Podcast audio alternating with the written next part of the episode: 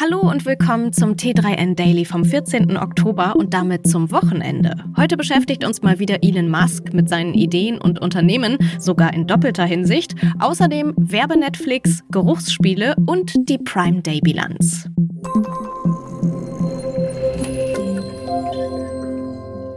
Es gibt mal wieder Neues von Elon Musk und Twitter. Dabei geht es weniger darum, dass sich Musk überrascht über die störrische Justiz zeigte, die diverse Gerichtsverfahren nicht einstellen wollte, obwohl er Twitter jetzt doch wieder kaufen wolle. Es geht vielmehr um eine neue Runde in der Auseinandersetzung. Der Fall werde von Bundesbehörden untersucht, teilte der Kurznachrichtendienst in einem Gerichtsantrag mit. Dabei bleiben aber bisher zwei Dinge eher unklar. Der genaue Fokus der Untersuchungen und welche Behörde sie durchführt. Musks Anwalt Alex Spyro behauptet sogar, dass die Gerichtsakte von Twitter falsch sei und lässt sich mit der Aussage zitieren, es sind die Führungskräfte von Twitter, gegen die auf Bundesebene ermittelt wird.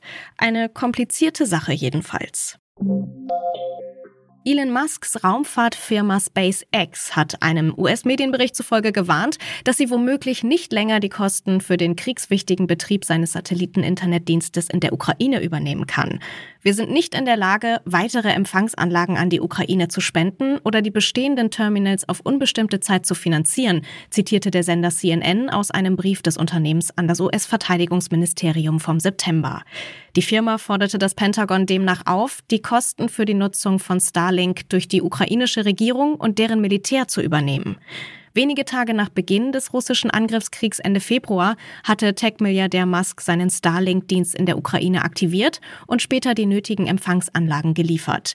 Der Betrieb soll bis Ende des Jahres mehr als 120 Millionen Dollar kosten. In den kommenden zwölf Monaten seien es fast 400 Millionen Dollar. Das Kommunikationssystem spielt nach verschiedenen Berichten bei den seit Wochen laufenden Gegenoffensiven des ukrainischen Militärs eine zentrale Rolle. Netflix hat jetzt ganz offiziell den Start seines werbefinanzierten Streaming-Angebots in Deutschland angekündigt. Am 3. November 2022 soll es mit dem Basisabo mit Werbung losgehen. Eigentlich hätte das günstigere Abo-Modell mit Werbung erst im kommenden Jahr starten sollen. Zuletzt war aber durchgesickert, dass Netflix das Angebot vorziehen wolle, um dem Konkurrenten Disney Plus zuvorzukommen, der ein Billigangebot für Dezember plant. Jetzt macht also auch Netflix Nägel mit Köpfen. Am 3. November pünktlich um 17 Uhr startet das Basisabo mit Werbung in Deutschland. Dann können Interessierte ein werbefinanziertes Netflix-Abo für nur 4,99 Euro im Monat abschließen. Zum Vergleich, aktuell schlägt das günstigste werbefreie Abo mit 7,99 Euro zu Buche. Für den günstigeren Preis müssen Streaming-Fans zwischen vier und fünf Minuten Werbung pro Stunde hinnehmen. Außerdem ist die Videoqualität auf 720p HD beschränkt und es gibt keine Download-Funktion. Zum Start sollen die Werbespots 15 oder 30 Sekunden dauern und während der Serien oder Filme laufen. Netflix erklärte, dass es umfassende Targeting-Möglichkeiten geben soll, je nach Land und Genre. Forscherinnen der Universitäten Malmö und Stockholm haben einen Prototypen für einen Geruchsgenerator vorgestellt, der Virtual Reality Umgebungen Geruch hinzufügen kann. Sie nennen ihn Nosewise Handheld Olfaktometer und haben sowohl Bauanleitung als auch Source Code veröffentlicht. Das Peripheriegerät aus dem 3D-Drucker wurde bei einem Testspiel gezeigt, bei dem man Wein verkostet. Für den Olfaktometer sehen die Erfinder jedoch auch medizinische Einsatzmöglichkeiten. Die Geruchsmaschine lässt sich an einen Controller Controller des HTC Vive Headsets anschließen. Das Weinverkostungsspiel hat das Ziel, bestimmte Aromen aus den Weinen herauszuriechen.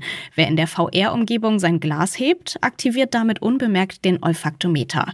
Der mischt über die Öffnung von Ventilen aus vier Behältern mit duftenden Flüssigkeiten den letztendlichen Geruch. Ein eingebautes Gebläse transportiert dann die Kombination zum Headset.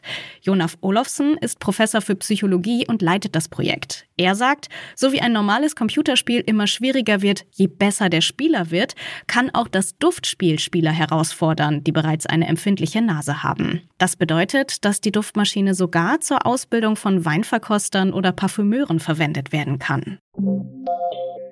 Zwei Tage Schnäppchenalarm und Kaufrausch? Eher nein. Das Prime Day Fall Event, das Amazon schnell noch eingeschoben hatte, um möglichst früh das Jahresendgeschäft anzukurbeln, war kein wirklicher Erfolg. Gar nicht unbedingt in den Zahlen. Hier wird Amazon wie immer ein paar Werte finden, die sich als Erfolg verkaufen lassen. Doch es zeigt sich, dass der Prime Day, wenn man ihn zu oft zelebriert, bei den Kunden wohl nicht mehr so gut ankommt.